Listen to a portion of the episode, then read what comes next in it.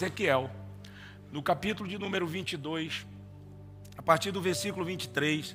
De fato, essa mensagem nasceu em decorrência de eu estar lendo esse livro, Reparador de Brecha. Eu vou até enviar esse esboço para a missionária Rita, porque eu não tirei nada de lá, não, é verdade. Mas você vai lendo uma coisa, vai nascendo outras, né?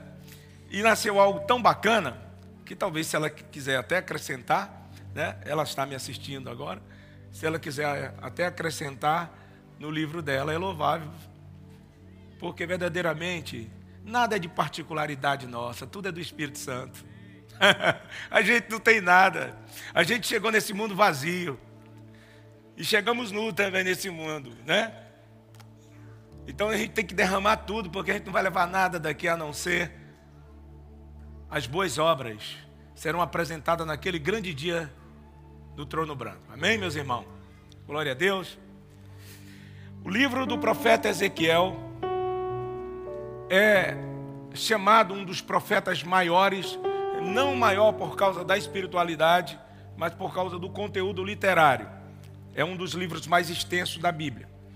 Diz assim o capítulo 22, a partir do versículo 23: E veio a mim, isso era Ezequiel, a palavra do Senhor dizendo: Filho do homem, diz a este povo: Tu és uma terra que não está purificada, e que nem tem chuva no dia da indignação. Conspiração dos seus profetas há no meio, como um leão que ruge, que arrebata a presa. Eles devoram as almas, toma tesouros e coisas preciosas e multiplica as suas viúvas no meio dela os seus sacerdotes violentam a minha lei e profanam as minhas coisas santas. Não fazem diferença entre o santo e o profano, e nem discernem o impuro do puro. E, de seu, e dos meus sábados esconde os seus olhos, e assim eu sou profanado no meio deles. Os seus príncipes, no meio dela, são como lobos que arrebatam uma presa para derramarem sangue, para destruir as almas para seguirem a avareza.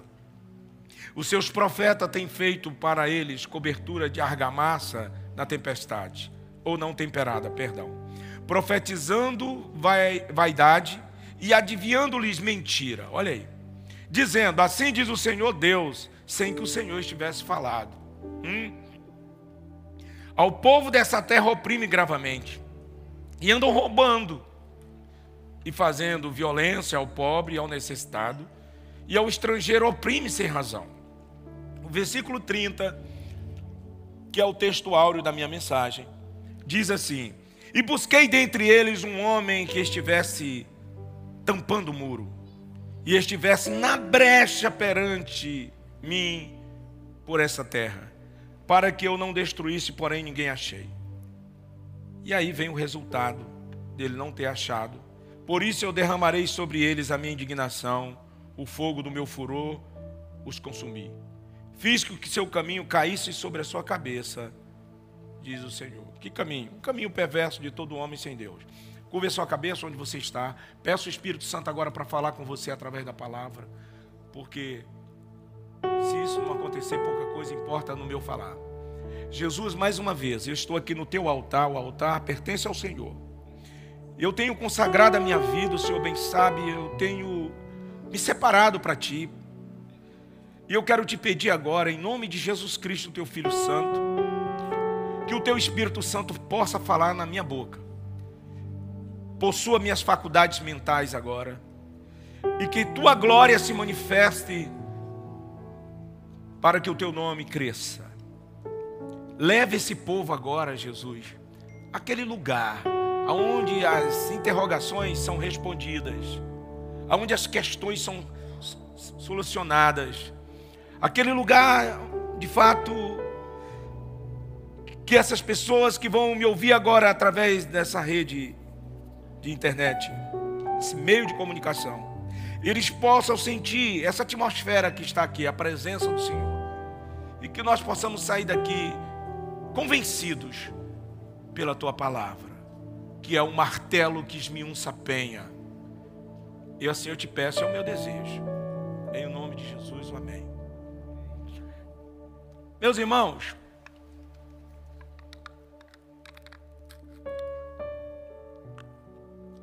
para cunho teológico, o livro do profeta Ezequiel, ele foi escrito quando Ezequiel foi levado na segunda ou terceira leva dos mancebos de Jerusalém pelas mãos de Nabucodonosor no reinado de Joaquim. O povo foi levado cativo para a Babilônia em três sequências. 1536, 1537, 1539 a.C. Nabucodonosor, por ser um rei muito inteligente, ele separou as donzelas de Israel e levou juntamente com um grupo que é chamado o aflorar, seria os, os adolescentes de hoje, para serem treinados na escola da Babilônia para depois servir ao rei da Babilônia. Mas ele levou também os jovens que já ensinava nas escolas de Jerusalém, levou os artífices, os artesãos, naquele tempo era uma pessoa muito procurada, especialmente pelos reinos. Ele levou os homens de trabalho, os homens fortes, e deixa em Jerusalém os velhos, as pessoas com alguma anomalia física.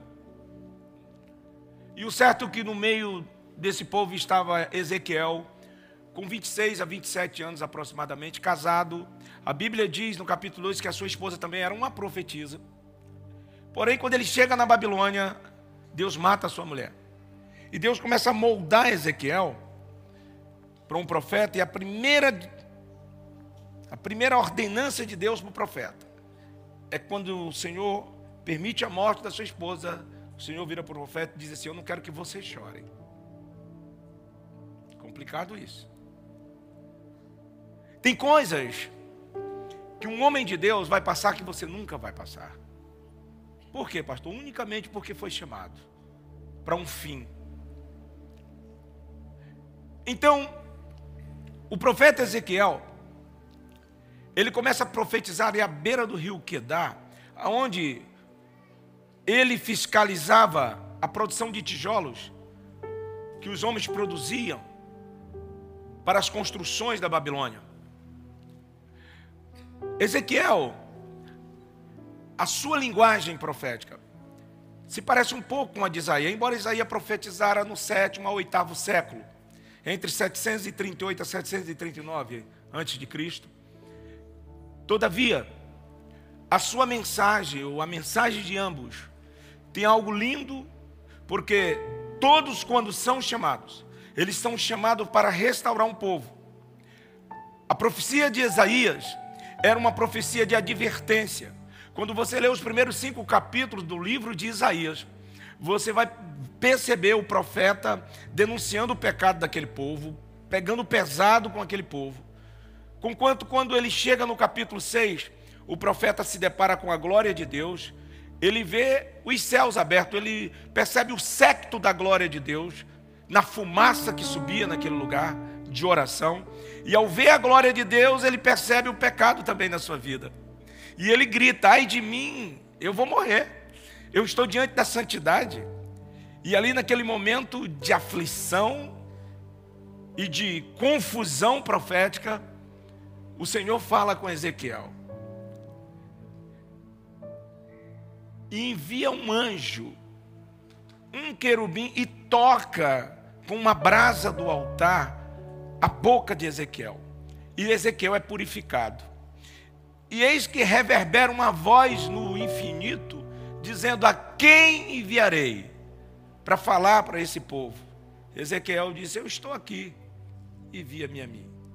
E Ezequiel tem uma visão, e a visão que Ezequiel tem é do trono de Deus, e ele vê quatro seres, preste atenção aqui para você não se perder.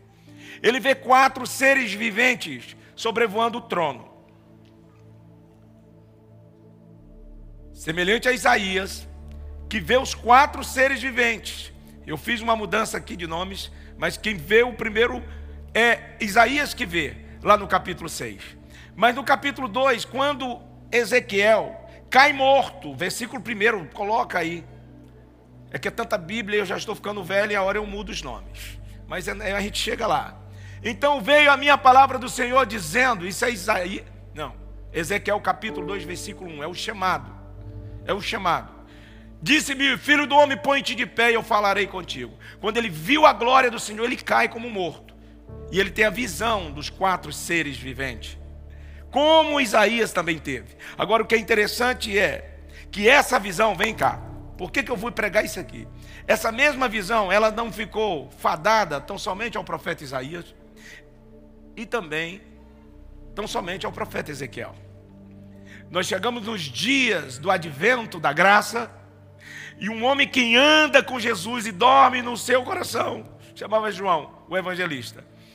Apocalipse, no capítulo 4, versículo 6. O João, quando ele vê os céus abertos, e havia diante do trono um mar de vidro, ele vê o trono, e semelhante ao cristal no meio do trono, e ao redor do trono, quatro animais, cheios de olhos, por diante e por detrás. A mesma visão, em tempos e em tempos, acompanhando por um propósito. Quando eu comecei a entender isso aí, eu digo, meu Deus, me ajuda.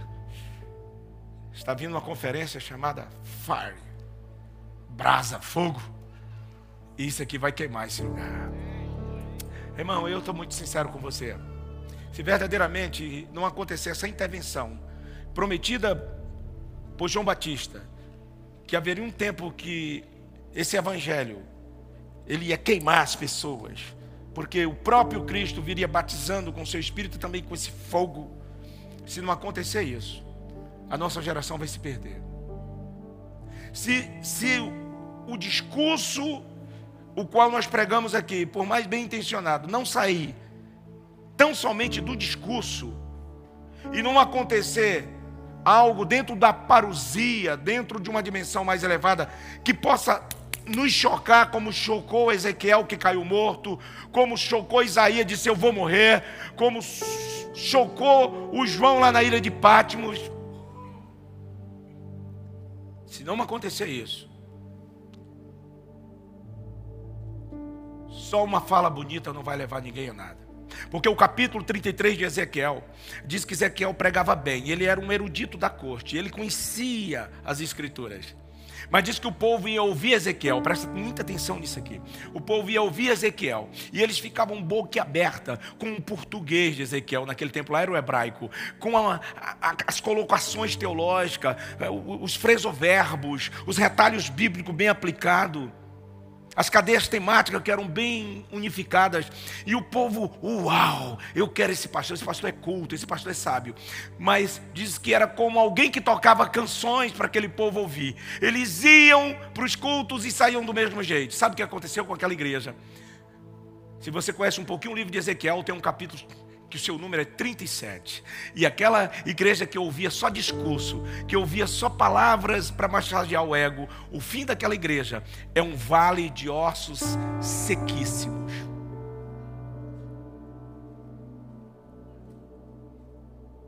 Evangelho sem sabor.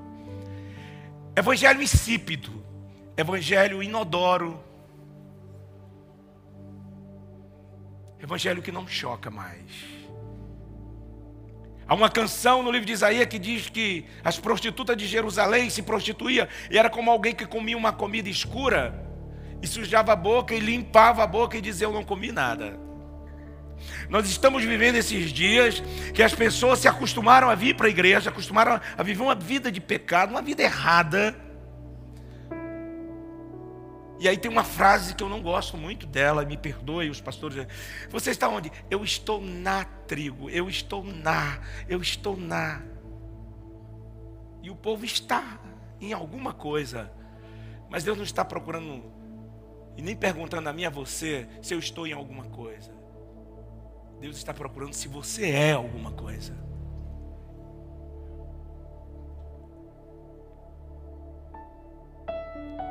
Quando os filhos de Deus se corromperam, presta atenção.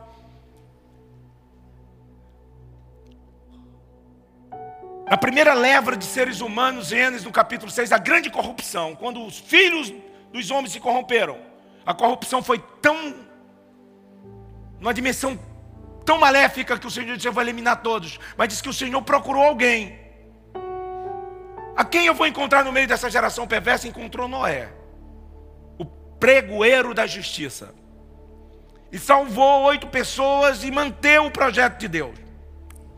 Mas é interessante que, quando as cidades de Sodoma e Gomorra mergulharam na devassidão, Deus procurou alguém, encontrou Abraão que intercedeu por Ló. E Ló tirou Abraão através das suas orações e súplicas a Deus. Mas é interessante quando o povo olha para cá, quando o povo estava cativo no Egito, fadado a ser escravos eternamente há 430 anos. Deus procura um homem contra Moisés, e Moisés vai lá e tira os hebreus da, da opressão e salva muitos numa caminhada que eu posso até dizer fúnebre no deserto. Porque morreram muitos, mas os remanescentes, Deus procurou um, um homem. Quando ele quis conquistar a terra de Canaã, encontrou Josué. E a voz de Deus para Josué foi: Josué, ser forte.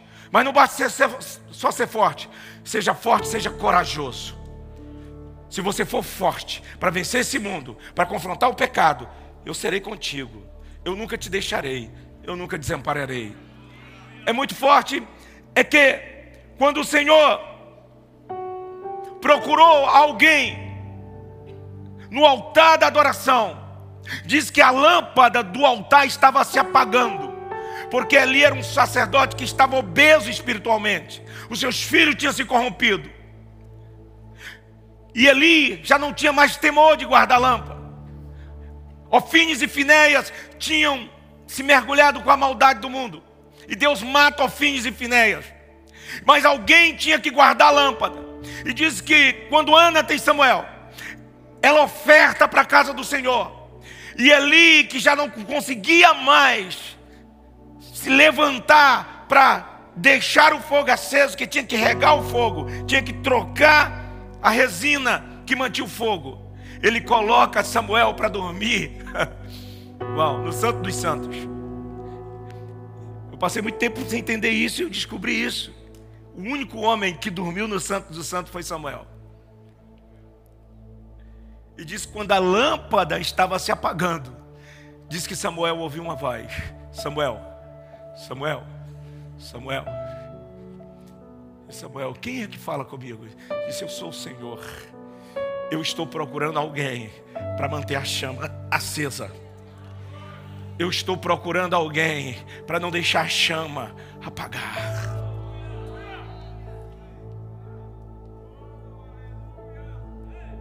Ah, é forte isso. Quando a nação de Israel estava sendo saqueada pelos medianitas, Juízes capítulo 6 diz que Deus procurou alguém para colocar na brecha. Ele encontra um anão, um homem de uma estatura bem pequena. Gideão era um anão. Ele era o menor de toda a nação. Diz que nos dias de Gideão, nos dias de juízes, que foi a maior depravação que já existiu em toda a nação, judaica, porque nos dias de juízes, diz a narrativa do livro, que todos faziam o que dava na cabeça, não tinha ninguém orientando. E essa é a linguagem que muitos querem introduzir dentro da igreja. Existe uma ideologia aí, uma teologia do inferno. Não, todo mundo é pastor, eu sou pastor, sou. Não.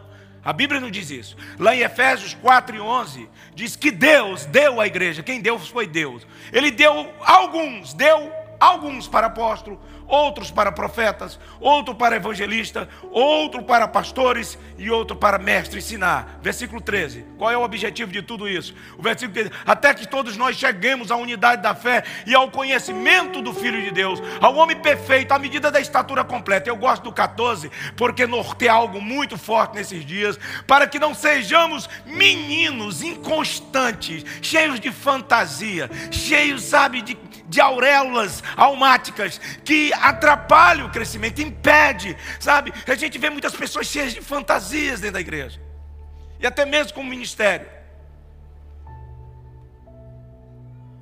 Eu louvo ao Senhor, porque o que Deus fez de cinco anos para cá nessa nação, e também no mundo, especialmente o Brasil, foi algo que jamais nós imaginávamos. Hoje a gente tem até dificuldade de trazer certos ministros para conferência. Antiga, aí uns 5, 6 anos atrás tinha ministro demais. Porque todo mundo gravava um CD e vendia muito CD e vendia muito DVD e tal, e era muita coisa, e todo muito dinheiro e muita coisa, e era muita gente grande. Aí Deus disse: Eu vou acabar com os CD e os DVD. Quem que imaginava isso? Eu, eu vim igreja, eu vim igreja. Sabe? Ministro do Louvor falando: Estão travando meu ministério. Isso era para eu já estar tocando em todas as rádios o meu CD. Aí Deus, ah, é? Alguém sabendo o que é CD? Eu nem sei mais o que é isso. Deus acabou com isso. Agora, para gravar canções, só são pessoas que verdadeiramente querem semear louvor profético. Porque não tem. Hoje, para você chegar a ganhar dinheiro através de música, você tem que ter milhões de seguidores para cair algum dinheirinho. Deus é incrível, né? Deus é massa. Diga para o seu irmão aí: Deus é fashion. Deus é demais.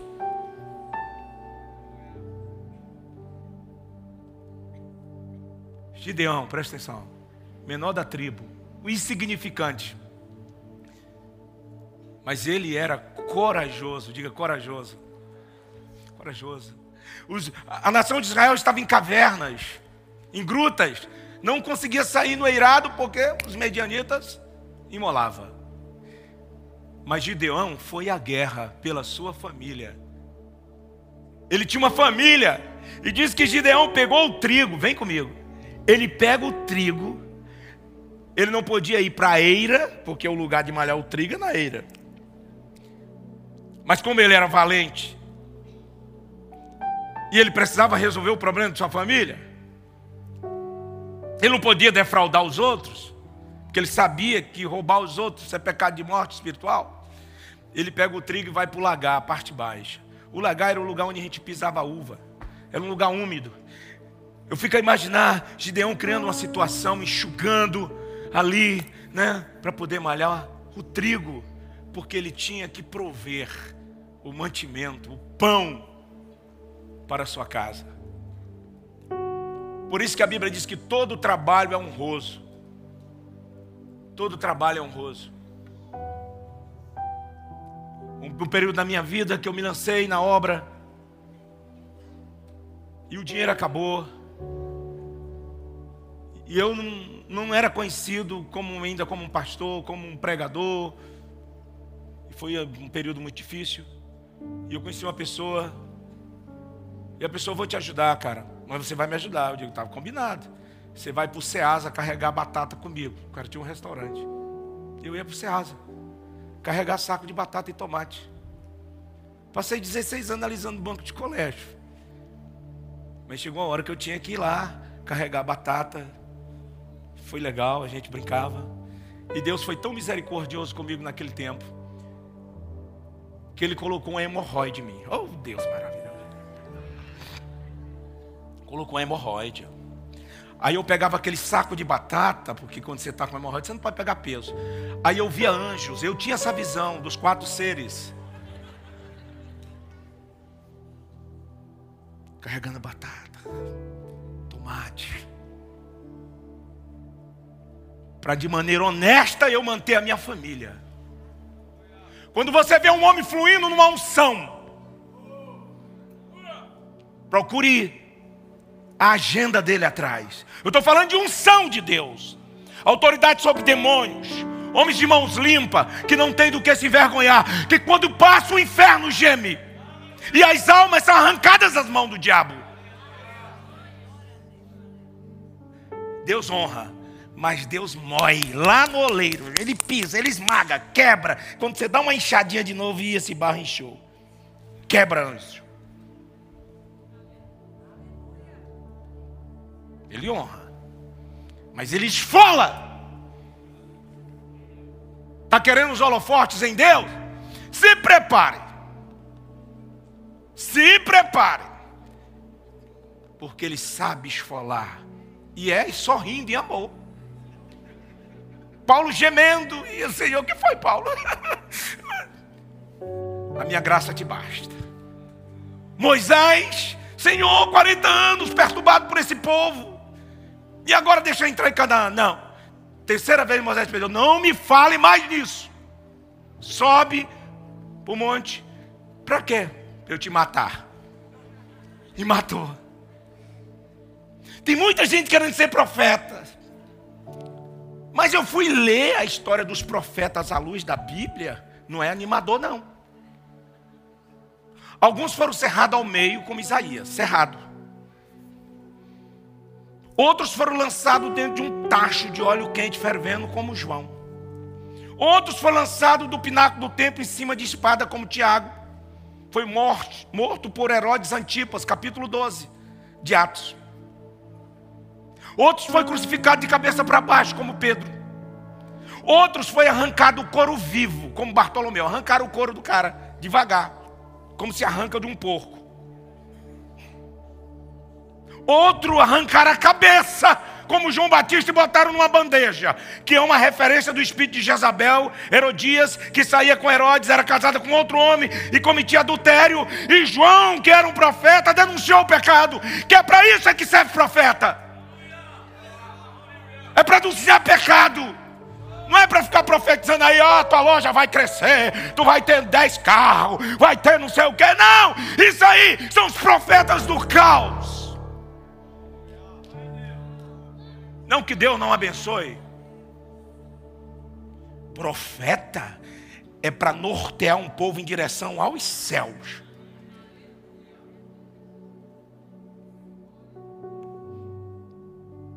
Quando o rei Saul se corrompeu no seu ego, na sua soberba, diz que Deus procurou alguém que tapasse a brecha. E no Salmo 89, versículo 20 e 21, diz assim: Achei Davi. Achei Davi, meu servo, com santo óleo ungi, com o qual a minha mão ficará firme e o meu braço o fortalecerá. Eu estou saindo da introdução e quero fazer uma pergunta para você. Você está entendendo para onde Deus está querendo nos levar? Se eu fosse usar as preposições, eu, eu supraria ou su, suprimaria uma só, condensaria. Que em todo o contexto histórico, e eu fiz a propósito aqui essa explanação, Deus sempre procurou alguém no meio de uma família no meio de uma sociedade, no meio de uma empresa, alguém que se levantasse como reparador de brechas. Alguém que erguesse uma voz e dissesse, como disse o carcereiro em Atos 16: Agora eu e a minha casa, juntamente com Josué, em Josué 24, versículo 15 eu e a minha casa nós vamos servir ao Senhor. Se vocês, porém, quiserem servir ao Senhor, disse Josué, escolhei que dia? Diga comigo hoje. Hoje é uma noite de decisão. Escolhei hoje a quem servais. Se aos deuses que serviram aos vossos pais, a idolatria, a imoralidade, a desonestidade, que estava além do rio, do Jordão, ou aos deuses dos amorreus, cuja terra habitais. Porém, eu, diga eu, erga sua mão assim, deixa eu profetizar, ajudar você a profetizar. Diga eu, a partir de hoje, e a minha casa, e os meus sonhos, e os meus projetos, e os meus filhos que virão, e os que eu já tenho, eu e a minha casa, nós vamos servir ao Senhor.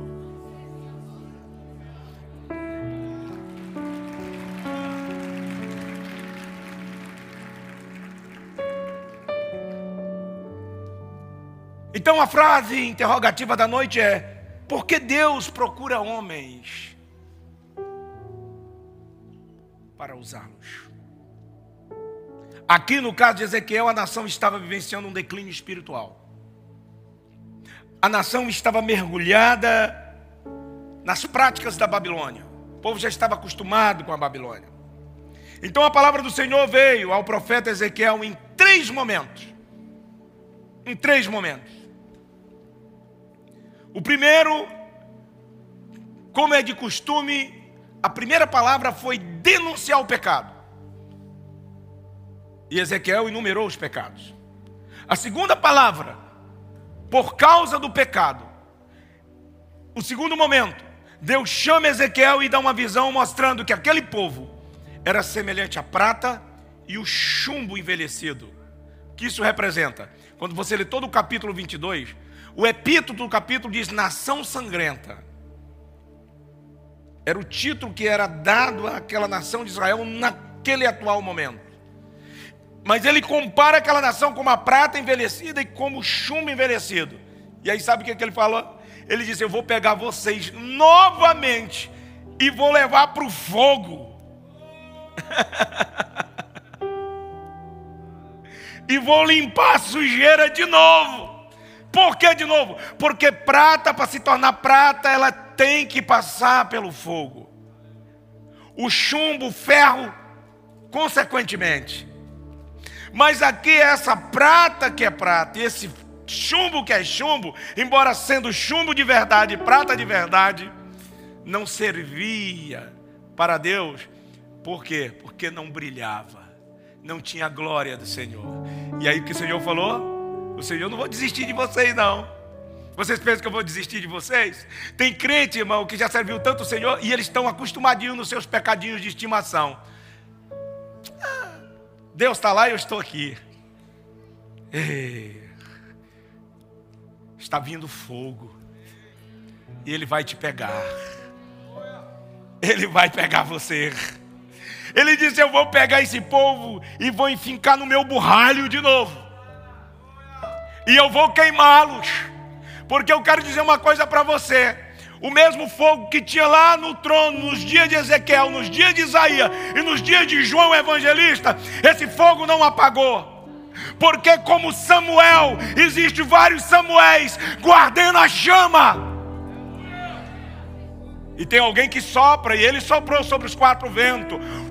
E quando ele soprou, diz que a chama se espalhou. E nos dias de Pentecoste, viram em Atos 2 as línguas repartidas como os de fogo.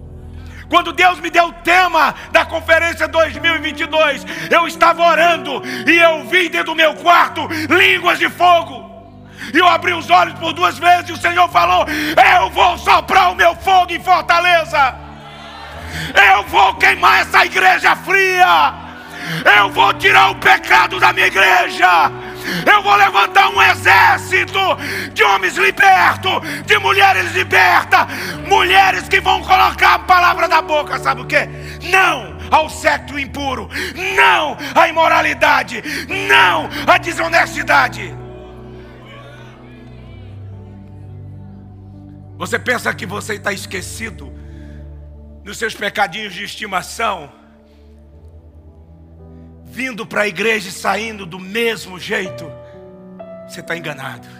Vire para alguém e diga para ele: o fogo vai te pegar.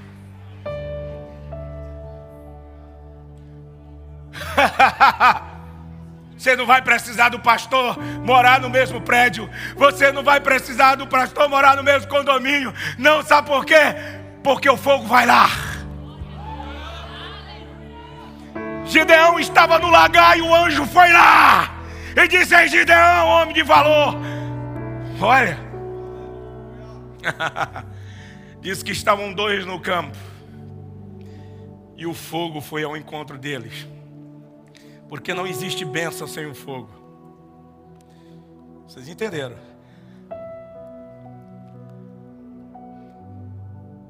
O terceiro momento, ou a terceira voz da profecia é que a palavra do Senhor vê Ezequiel com riquezas de detalhes. E aqui eu quero enumerar os detalhes. Os detalhes eram: revela as atitudes deste povo, que outrora eles eram santos, mas se tornaram profanos. Pessoas que começaram bem, mas pararam no meio do caminho. E aí, eis a voz do evangelista Abacuque, um dos homens que orou por avivamento nos seus dias. Ele disse: Senhor, renova, restaura a paixão no meio dos anos, a notifica-as, renova no meio. Por que renovar no meio? Porque quando a gente começa, que a gente conhece Jesus, que a gente bebe do Espírito Santo, que a gente vê que toda essa coisa que a gente pensava que era legal, a gente era nada menos do que mulambos nas mãos de Satanás. Quando a gente descobre o verdadeiro prazer de Deus, andar em comunhão, em autoridade, a gente vai com tudo. Só que alguns, quando chega no meio, cansam e fica como aquela geração do deserto. Voltamos para o Egito, para os pepinos, ou vamos comer dos cachos de uva que para alguém carregar tem que ser dois homens?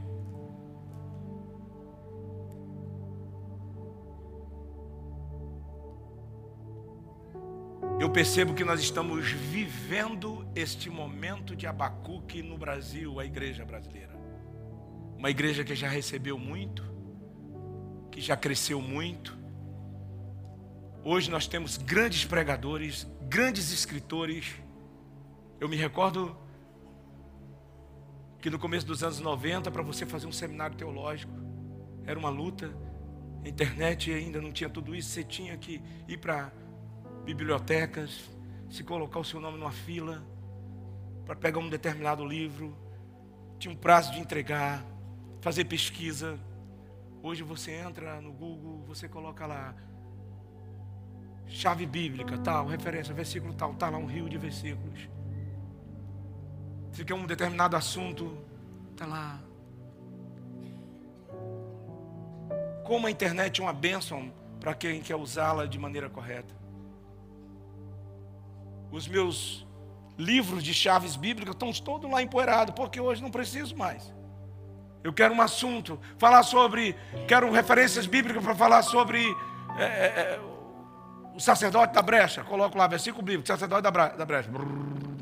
Fica mais fácil, porque você está indo lá pela letra, sacerdote S, pá, pá, pá, pá. Mas era assim.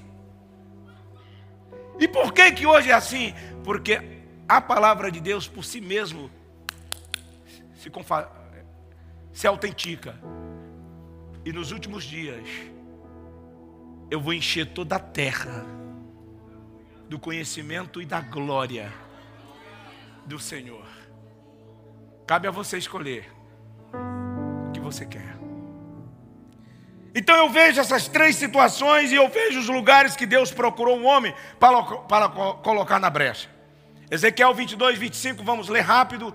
Dez minutinhos eu aplico o que eu quero aplicar. Em meio ao caos espiritual vivenciado pela nação de Israel, Deus procurou um homem entre os príncipes. Há nela uma conspiração dos seus príncipes. Primeiro grupo que Deus está a procurar nesses dias de avivamento. Pessoas nobres, pessoas com realeza, pessoas autênticas. Ele diz: naqueles dias ele procurou os príncipes, mas os príncipes tinham se conspirado, tinham entrado numa conspiração, como um leão que ruge e despedaça a presa, devora pessoas, apanhando seus tesouros. E os príncipes, naquele dia que deveriam estar unidos para realizar um bom governo, dar um bom testemunho, tinham se corrompido. Ei, como o Senhor está procurando nas famílias, e hoje é um culto da família, e eu vou agora levar a mensagem para essa linguagem a propósito. Toda família, Deus unge alguém para ser um arauto de livramento. Em toda família, sempre alguém se destaca. É alguém que recebe a unção de príncipe, uma unção de nobreza, Uma certa feita, olha para mim, eu vou te falar o que é nobreza. Nobreza não tem nada a ver com amontoado de dinheiros. Eu conheço pessoas que têm muito dinheiro e não é nobre. Eu não quero sentar na mesa dos tais. Uma certa feita eu fui convidado para orar na casa de uma pessoa que estava passando por um processo de depressão. Eu cheguei naquela mansão, mas a Elsa, linda, tudo bonito, muito dinheiro. Mas quando nós olhamos, começamos a andar dentro da casa, tinha demônios. Olhei a piscina, estava lá, jogada suja. Aquela coisa fúnebre. A pessoa, nós oramos, adorando ali, pastor, o que, que o senhor quer comer? O que o senhor quiser, eu vou mandar buscar. Eu digo, não, não quero comer nada. Porque eu sou enjoado. Eu não como em qualquer lugar. E eu nem entro em qualquer lugar. Não entro, não. Eu estava naquela casa. E naquele momento foi como se um filme veio à minha mente. E o Senhor me fez lembrar do começo do meu ministério nos anos 90, quando eu fui chamado pelo Senhor Jesus, ali naquela cidade simples do interior do Tocantins, Guaraí. Depois de seis meses fui para Goiânia e me preparar para o que hoje eu sou. Se é que sou alguma coisa. Eu me recordo, a fome veio. A gente estava preocupado em cantar. Eu sou muito. Eu nem me lembro se algum dia cantei naquele altar. Mas a chama ardia e nós queríamos pregar o Evangelho. Eu mais dois irmãos. E aí a gente começou a ir para as feiras. E alguém chamava a gente para o sertão. E eu me recordo de algo. Ah, eu me recordo. Eu me recordo de um lugar que nós fomos. Era um sertão adentro. E o irmão que estava lá na igreja, ei, irmão Zé Pedro, vai lá para se orar com os irmãos, cantar lá, tocar o violão. Nós vamos. Falei para ele. E nós fomos numa Kombi. E a gente saiu bem cedo, naquele domingo, bem cedinho. Ele disse: Você vai almoçar lá comigo e depois nós vamos para outro povoado que o culto vai ser lá. Está combinado. E nós fomos. Eu cheguei naquele lugar umas onze e pouca. Naquele lugar humilde, a casa de palha, as paredes de barro enchidas assim, aquele quintal com as mangueiras, tudo bem varrido, limpo. E quando nós chegamos, aquela irmã veio até nós e falou: Oh, os homens de Deus chegaram e vim cá. E elas, gente, nós sentamos ali naquela mesa, o chão era batido. Batido, o chão batido. Ela estava cozinhando lá, e ela foi no quintal assim, num canteiro, arrancou umas folhas lá, e veio, cortou, e sorrindo, e disse: O, o meu esposo está vindo. Mandou alguém buscá-lo. Estava lá na roça de feijão. Ele veio com a enxada. Preste muita atenção, escute, eu não estou querendo aqui usar uma, uma, figura de eufemismo, nada aplicar. Você pode ser milionário e ter nobreza na sua vida também. Mas eu estou fazendo um paradoxo a propósito. Porque eu vivi isso. Quando aquele homem chegou, simples, fui na vou, irmão, Pai Senhor, irmão, aquela mão pesada, grossa. Nós sentamos naquela mesa para comer. Não tinha geladeira, era um pote. Mas em cima tinha um prato e tinha uns copos de alumínio. A gente se enxergava nos copos. E tão limpos tudo limpo, tudo varrido, tudo limpo. Cheirava aquela casa. E quando nós demos as mãos para orar, que aquele homem falou: Meu Jesus, a glória caiu. Eu fui ter por mim, era duas da tarde, rolando pelo chão. Eu não sei onde foi parar a comida. Havia Deus ali naquele lugar. A glória estava lá naquele lugar. Nobreza, unção de príncipes do Senhor. Alguém, alguém hoje publicou um dos versículos preferidos meu na sua rede social. É melhor um bocado seco e com ele a unção do príncipe do que a mesa farta e nela nojeira, coisa podre. Estou parafraseando a propósito. Coisa suja, iniquidade, sangue derramado. Deus está à procura de príncipes para tirar famílias da lama. E Ele está à procura. Cadê você? Cadê você? Segundo ponto. Oh, eu estou sentindo a unção. Jesus deixou pregar. Porque se vier a glória que veio de manhã, vai ficar meio complicado. Segundo ponto, em meio ao caos espiritual viciado pelaquela nação de Israel, Deus procurou um homem entre os sacerdotes. Ezequiel 22, 26. Seus sacerdotes cometem violência contra a minha lei, profana minhas ofertas sagradas, não fazem distinção entre o sagrado e o comum, ensina que não existe nenhuma diferença entre pecado e santidade, o impuro. Ah, é o que está acontecendo na igreja brasileira. É discurso de coach, sem coach, sem coxa, sem nada. É um evangelho que não transforma. É um evangelho só de aplauso. Porque os sacerdotes não querem mais denunciar pecados. Cego guiando cego ao inferno. Porque sem santidade, diz o escritor aos Hebreus, sem santidade ninguém verá ao Senhor. Não se engane. Ou você santifica a sua vida, ou você está fadado a uma vida de perturbação, de opressão.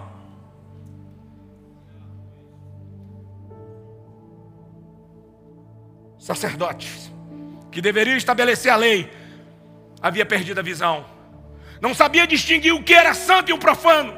Sacerdote que deveria ensinar a verdade, estava ensinando mentiras, acalentando pecados ensinava que não havia diferença alguma. O Senhor disse: sacerdotes que violam os meus mandamentos não têm condição de estar na brecha, porque Ele está à procura de homens e de mulheres santas, ungidas, para estar na brecha pela sua família. Sacerdote que não denuncia o erro, não tem condição de serem convocados para o grande exército. Terceiro ponto, estou correndo a propósito, poderia discorrer cada ponto numa profundidade maior, mas não é por muito falar que se é ouvido. Terceiro ponto, em meio ao caos, à luz do texto. Em meio ao caos espiritual vivenciado pela nação de Israel, Deus procurou um homem entre os oficiais e não encontrou. Versículo 27. Por quê? Porque os seus oficiais são como lobos que despedaçam a presa, derramam sangue através de ganhos injustos. E quem são os oficiais hoje de Deus? Os príncipes são aqueles que ficam reclusos, porque príncipe que é príncipe não pode se expor de qualquer maneira. Uma pessoa que é de uma família real, ele não pode andar por aí, senão é sequestrado. Mas quem é o oficial? É aquele que tem um ofício, é aquele que tem que ir e ministrar de fato, ensinar, alinhar. Nós precisamos dessa unção na família, nós precisamos dessa unção na igreja, de pessoas que vá, mas vá como? De que maneira? Quem é esse oficial da brecha? Em Mateus 5, no Sermão da Montanha, no versículo 16, Jesus disse o quê? O que que Jesus disse? Assim brilhe a luz de vocês diante de quem? Dos homens, para que vejam as suas boas obras e glorifique ao Pai de vocês que está nos céus. Como eu carrego uma unção de oficial, um ofício, é quando eu vou, é lá no meu trabalho eu fico feliz de ver os filhos espirituais dessa igreja andando na identidade da igreja. Quando eu entro no história de algum, algum está lá no trabalho, na oportunidade que, é, oportunidade que é dada pregando o Evangelho. É impossível parar 10 minutos diante de uma pessoa e não falar Jesus para ele. É impossível. Quem me conhece sabe. Possível. A pessoa fica ali, tal, tal, tal, tal. E... Beleza. É verdade, meu irmão, Jesus é bom demais. Aí o cara já sabe que eu já sou do partido do bem.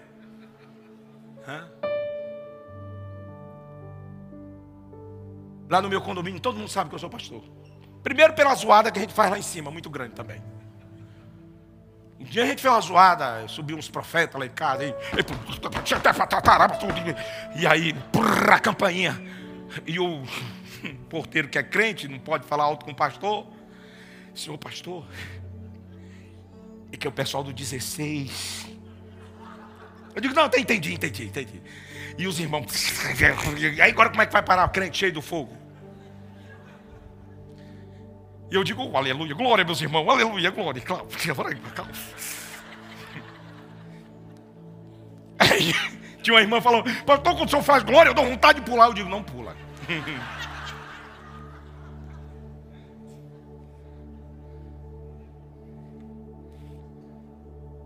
Paulo disse: Eu não me envergonho do Evangelho, porque o Evangelho é o poder de Deus para salvar os homens. Eu não estou mandando você ser insensato, mas aproveite as oportunidades. Gente que trabalha 10 anos com a pessoa, lado aqui, ó, 10 anos. Tem mais tempo de convivência com aquela pessoa do que com seus familiares, porque chega de manhã no trabalho, até sábado, domingo, o dia inteiro. Aí a pessoa conta, pois é, meu filho está só uma tristeza nas drogas. Ah, meu marido só na cachaça. E aí, é, é mesmo, é. Dez anos. Não fala de Jesus. Não tira um dia na semana para jejuar por aquela pessoa.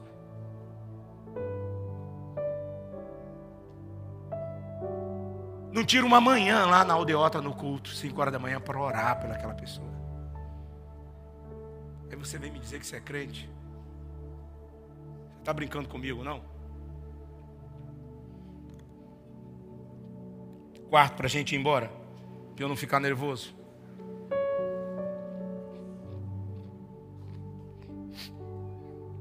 Jesus diz: Cuidado com os falsos profetas, eles vêm a vocês vestidos de peles de ovelha, mas por dentro são lobos devoradores. E aí Jesus usa algo que tem a ver com o versículo 16 de Mateus 5. Vocês o conhecerão como? pelos seus frutos. Pode alguém colher espinho ou figo de ervas daninhas? Semelhante toda árvore boa dá bons frutos, mas a árvore ruim dá frutos ruins. A árvore boa não pode dar frutos ruins, nem a árvore ruim pode dar bons frutos. Toda árvore que não produzir bons frutos é cortada e lançada no fogo. Assim, pelos seus frutos vocês serão conhecidos. Nem todo aquele que me diz Senhor, Senhor entrará no meu reino mas apenas aqueles que fazem a vontade do meu Pai em outras coisas dá bons frutos. Muitos me dirão naquele dia: Senhor, Senhor, no teu nome profetizamos. As pessoas querem o glamour. No teu nome expelimos demônios. Um dia eu cheguei no monte para orar, tinha um irmão com a camisa, caçador de demônio, olha. Bem grande, negócio assim, caçador de demônio. E eu digo, eu vou por aqui, porque eu estou caçando é os anjos de Deus. Eu não quero nada de saber igual de demônio. Vamos por aqui, Elza. Estou procurando, é, mas isso é para impressionar. Shhh, aquele irmão.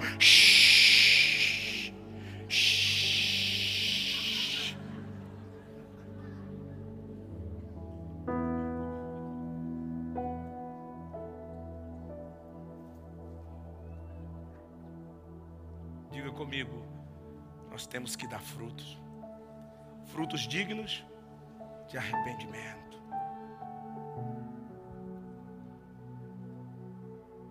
Quarto ponto. Em meio ao caos espiritual vivenciado pelaquela nação de Israel, Deus procurou um homem entre os seus profetas. Versículo 28, Deus procurou. Seus profetas se disfarçam de enganadores, diz que tem visões. Eu não vou nem ensinar aqui porque eu já falei tanto isso. Quinto ponto. Em meio ao caos espiritual daquela nação, Deus procurou um homem dentre o povo. Versículo 29. O povo da terra praticava extorsão, cometiam roubos, oprimia os pobres necessitados matava o estrangeiro.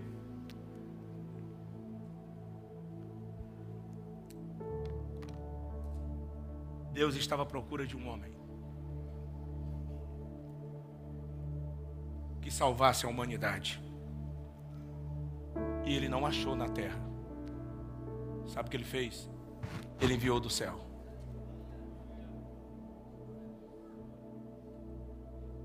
Ele estava à procura de um homem. O Evangelho de João, capítulo 3, versículo 31, João Batista diz: Quem vem das alturas é acima de todos. Aquele que vem da terra é terrestre, fala da terra. Quem vem do céu está acima de todos. Deus não tem ninguém. Eu vou enviar meu filho. E João no povo Potintas diz que ele deu o seu único filho para que todo aquele que nele crer não pereça, tenha vida eterna. Ele era o Verbo de João 1 que se fez carne e habitou entre nós. Em 1 de João, capítulo 2, versículo 1, diz que ele é o homem da brecha. João canta a canção do arrependimento e diz: Filhinho, eu escrevo a vocês essas coisas para que vocês não pequem. Se, porém, alguém pisou na bola essa semana, temos um intercessor, um reparador de brechas. Jesus Cristo justo, versículo 2. Ele é a propiciação pelos nossos pecados. E não somente pelos nossos, mas também pelo pecado de todos os quantos